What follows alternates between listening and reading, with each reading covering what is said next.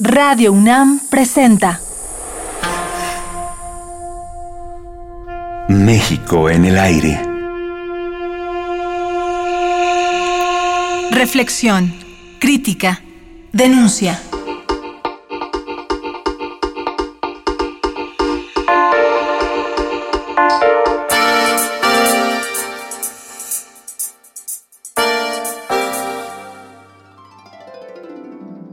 El peso que tiene la cultura en el comportamiento de las personas es determinante, nos ha dicho Marta Lamas. En un entorno civilizado donde la legalidad tiene un peso cotidiano, hay atrás todo un trabajo de Estado, pero también individual y social.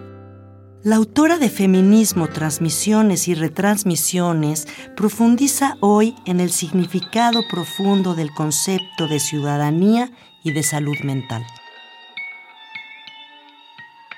Hoy en día hay una percepción dentro de la sociedad en el sentido de que ya no podemos esperar que los cambios vengan de arriba, del gobierno. ¿De dónde podemos esperar que se genere el cambio? Pues es que tiene que venir de todas partes, sí tiene que venir desde arriba, sí tiene que haber, digamos, eh, Korenfeld se tardó en renunciar, pero lo hicieron renunciar. En otro país, Videgaray hubiera tenido que renunciar por la casa de Malco y a lo mejor hasta el presidente. El presidente de México, Enrique Peña Nieto, proporcionó información incorrecta a las autoridades en su declaración patrimonial, señala la agencia internacional Reuters, de acuerdo a una investigación especial que realizó. Es decir, cuando las cosas empiezan a tener consecuencias en las figuras representativas ¿no? de la política, pues las cosas se pueden empezar a cambiar. Claro, no hay que dejárselo todo a la arriba.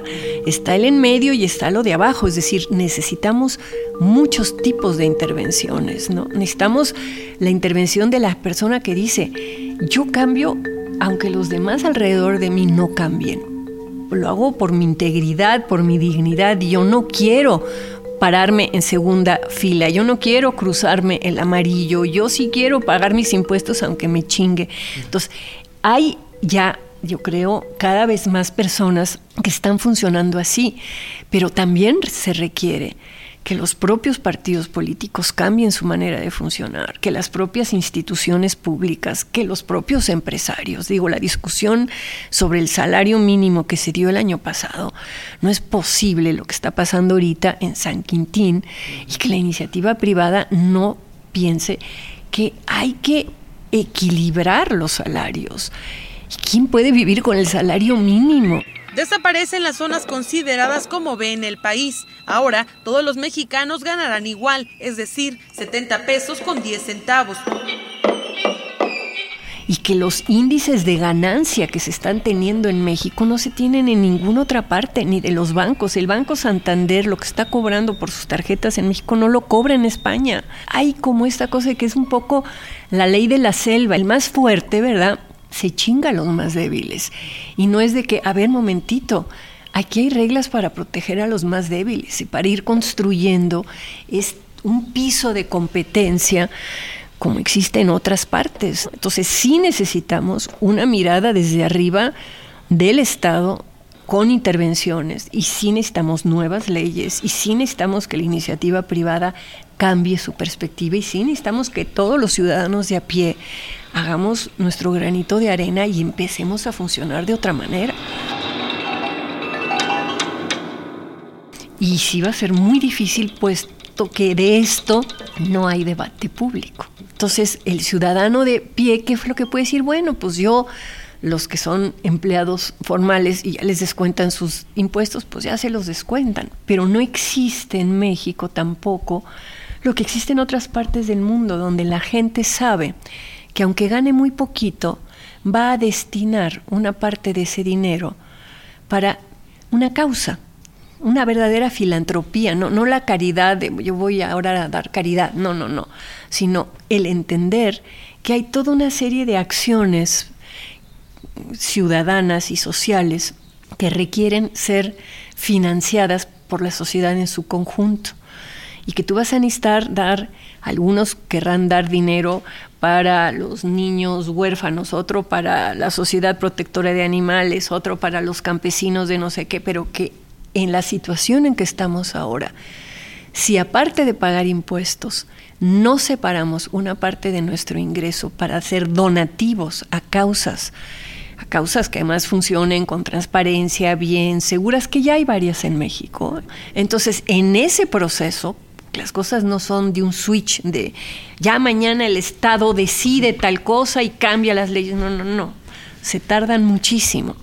Entonces, mientras alcanzamos los niveles de solidaridad necesarios para volvernos una sociedad más justa y más equitativa, mientras eso ocurre, todos los ciudadanos tenemos una responsabilidad y una responsabilidad de aportar alguna de las causas que necesitan y que el Estado no se está dando abasto, ni la iniciativa privada tampoco. Entonces es un proceso muy complejo. Yo no veo que vayamos a resolver nada en los próximos 20, 30, a lo mejor hasta 40 años. Ya no voy a estar yo viva para ver un México distinto.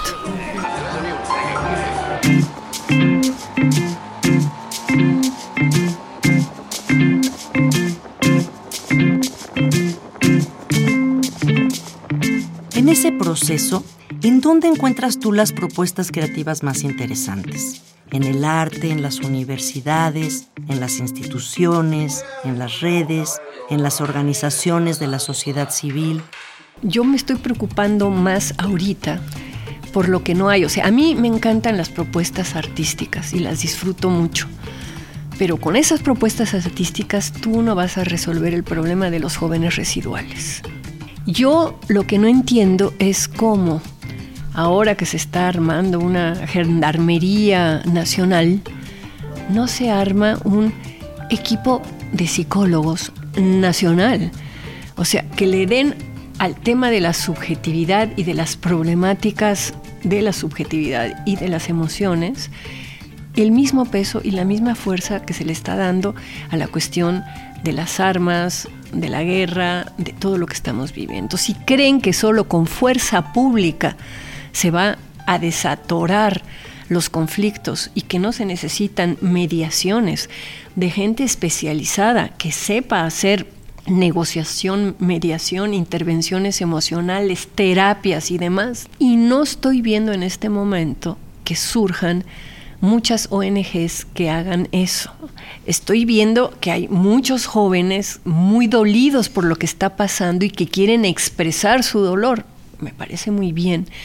Pero yo creo que aparte hay que capacitarse para hacer intervenciones. O sea, cuando Sudáfrica, después del horror que vivió con el apartheid y con una lucha entre blancos y negros brutal, decide irse por un camino de reconciliación nacional, que es algo similar a lo que vamos a tener que hacer nosotros. Le apostó a la mediación y al hablar de las cosas. Y aquí no estamos hablando, aquí estamos en la simulación y a nadie le interesa conocer la verdad. Entonces, yo creo, por ejemplo, que la manera en que el gobierno abordó la tragedia de Ayotzinapa, si hubiera recurrido a mediadores profesionales y a gente con sensibilidad en el campo de lo emocional, la terapia y todo, a lo mejor se hubiera podido hacer que los padres aceptaran que había ocurrido algo espantoso y que había que salir de algo espantoso. Pero ellos no han podido elaborar el duelo porque tampoco ha habido una propuesta para elaborar el duelo. Ha habido una salida política de decir, pasó esto.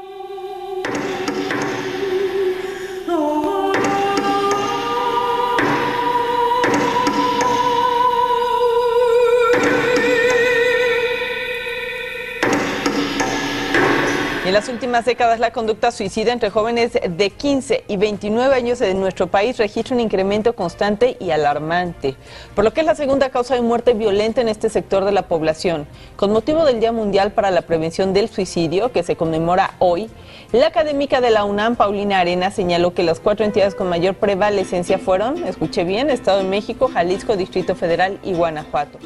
La preocupación de Marta Lamas es compartida con muchos profesionales que proponen mirar el fenómeno de la violencia en México no solo desde la perspectiva de la seguridad, sino como un asunto de salud pública. Hace unos meses se publicó la segunda edición del libro de autoría colectiva Salud Pública y Medicina Psicológica, coordinado por el doctor Juan Ramón de la Fuente y por el doctor Gerardo Haynes. Hay datos que sacuden. Entre 1980 y 2010, el suicidio en México aumentó en más de 500% en el caso de niños y adolescentes de 10 a 14 años y en poco más del 180% para aquellos de 15 a 19 años. El doctor de la fuente se pregunta, ¿qué estamos dejando de hacer? No conozco lo que está pasando en todo el país. No sé si en Tijuana, si en Tamaulipas, si en mismo Michoacán haya grupos de personas interesadas en recomponer el tejido social. No estoy viendo una propuesta como la que hizo el alcalde de Medellín, Fajardo, ¿no? De, de inversión en lo educativo, en lo cultural, en las bibliotecas, en cambiar el clima emocional en los lugares, ¿no? Yo creo que el que no se le dé el peso político al tema emocional de las personas y a la subjetividad es una carencia brutal no se puede resolver todo, ni con fuerza pública ni con inversión económica. Tienes también que hacer un trabajo emocional con las personas. Y tenemos desaprovechados a muchísimos jóvenes y jóvenes que han estudiado psicología y que están en unos trabajos espantosos sin aplicar sus conocimientos, ¿no? Y que todos los países que han pasado por guerras civiles, por revoluciones, por cosas espantosas, le dan importancia a recomponer este tejido social.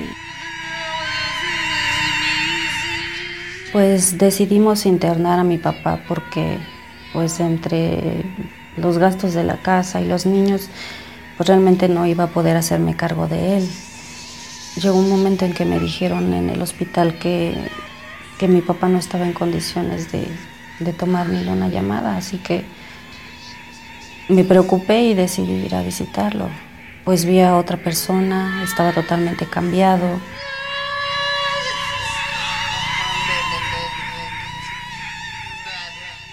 En los últimos años, este adelgazamiento del Estado, este olvido de lo que fueron los planteamientos sociales, ¿no? de beneficio social y de seguridad social, han hecho pues que surjan muchas asociaciones civiles que están cumpliendo eso que el Estado no está cumpliendo. Entonces tú tienes que para los niños que tienen síndrome Down, que para los niños con parálisis cerebral, que para los niños no sé qué, asociaciones que requieren recursos para dar esa atención porque no tenemos una Secretaría de Salud que los esté dando, ni una Secretaría de Educación Pública. Entonces para mí, digamos, el camino es, por un lado, sí fortalecer al Estado sobre todo en todo lo que implica seguridad social entendida ampliamente, seguridad humana, ¿verdad? Y por el otro lado, ser mucho más innovadores y más creativos en cuanto a incorporar todo el tema de mediación, negociación y terapia en muchos de estos espacios en donde han ocurrido tragedias. Los autores del libro Hablan del estrés postraumático en víctimas de la violencia y sus familiares, de la depresión que sufren decenas de miles de migrantes, de los trastornos de ansiedad que van en aumento, no solo en México, sino a nivel global, donde la depresión es ya la segunda causa de discapacidad, sobre todo en mujeres. Aquí, advierte de la fuente, hay un tema que no se está considerando y que debiera ser parte de la agenda nacional con alternativas de políticas públicas destinadas a disminuir el sufrimiento de millones de personas. Y es que, como enfatiza Marta Lamas, la salud mental también es la salud de un pueblo. Y cuando sucede algo con los niveles de violencia de lo de Ayotzinapa, la lectura de la antropóloga es que el nivel de enfermedad es gravísimo. Continuamos mañana con la última parte de la entrevista con Marta Lamas.